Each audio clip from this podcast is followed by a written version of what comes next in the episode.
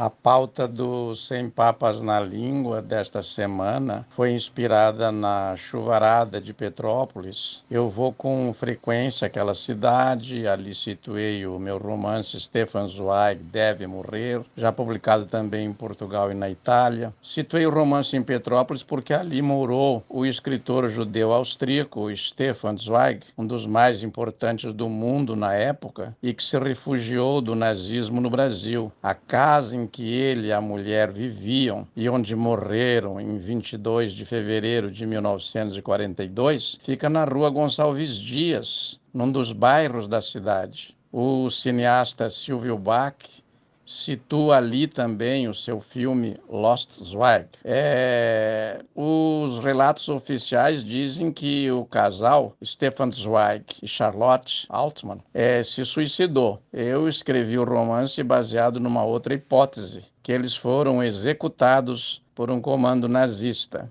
O, o filósofo, psicólogo, um grande intelectual de referência, o Jacob Pinheiro Goldberg, também partilha desta hipótese e muitos outros. Então, por causa desta chuvarada, dessas tragédias todas, nós fizemos a origem da palavra ajuda, porque o Estado brasileiro é muito eficiente para arrecadar, é de uma eficiência realmente extraordinária, como se pode ver na hora de cobrar impostos, mas é, não tem a mesma presteza e a mesma eficiência quando precisa ajudar aqueles que precisam e, por direito do cidadão, devolver é, o que foi cobrado. É, a palavra ajuda, então, veio do latim adjudare. O latim tem outro verbo neste campo, que é adjuvare, que deu também coadjuvar, coadjuvante, como nós, como nós comprovamos sempre, né? Pode ver que coadjuvante é papel secundário, menor do que ajudante.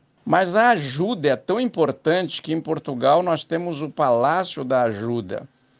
É, e existem várias igrejas com este nome é, no mundo lusófono afora. No Brasil também, algumas famosas, como a Igreja Nossa Senhora da Ajuda, aqui na Ilha do Governador, no Rio, erguida ainda no século XVIII e que certa vez foi saqueada durante a revolta da Armada, então já no século XX. Mas nós, quando acontece uma coisa dessa, um, tantas mortes, já passam de 100 os mortos de Petrópolis é, quando eu estou fazendo esta coluna, a gente evita dizer, na mídia em geral se evita dizer é, morreram, se diz veio a óbito, que é uma palavra que veio do latim óbitus, o latim tem o verbo obire, é, e o português só tem o, o substantivo, óbito não tem o verbo. E a gente usa muito eufemismos, não é? Diz pereceu, faleceu, foi a óbito. Ou então, para evitar dizer que morreu. E nas guerras se diz houve tantas baixas ou vítimas fatais. É, tanto que dubladores e tradutores apressados dizem houve tantas fatalidades, e nas cenas mostradas ou no contexto, o que aparecem são mortos. É, se diz também houve tantas baixas é, num combate. Baixa, no caso, é morte, e vítimas fatais são mortos.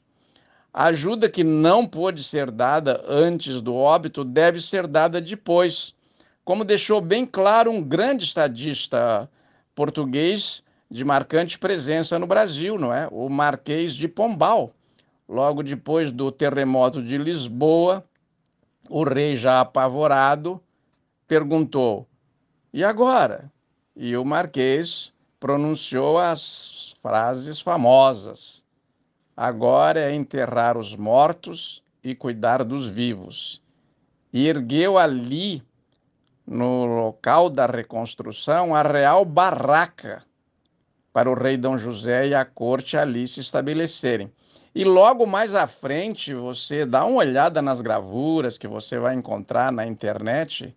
Logo à frente, pouco à frente do, da Real Barraca, que funcionou como Palácio Real, aparece uma forca enorme E é verdadeiro, é, é verdadeira esta forca, é reprodução fiel.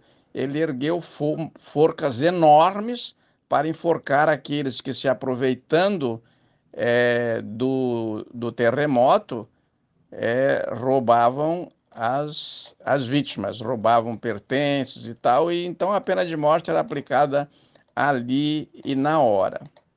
Nós vamos encerrando por aqui, mandamos um grande abraço de solidariedade, não só àqueles que estavam é, bem próximos é, do que agora ocorreu em Petrópolis, mas para, a, para todos aqueles que têm sensibilidade nessa hora, se solidarizam, sobretudo nesta hora, né, com essas pessoas. E para encerrar, um abraço é uma coisa trazida pelo, um costume trazido pela cultura lusófona. Não existe abraço no Brasil antes do século XVI os índios não se abraçavam.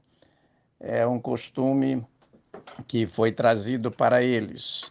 Bem, outro dia continuamos. Muito obrigado. Uma boa semana a todos, apesar de tudo.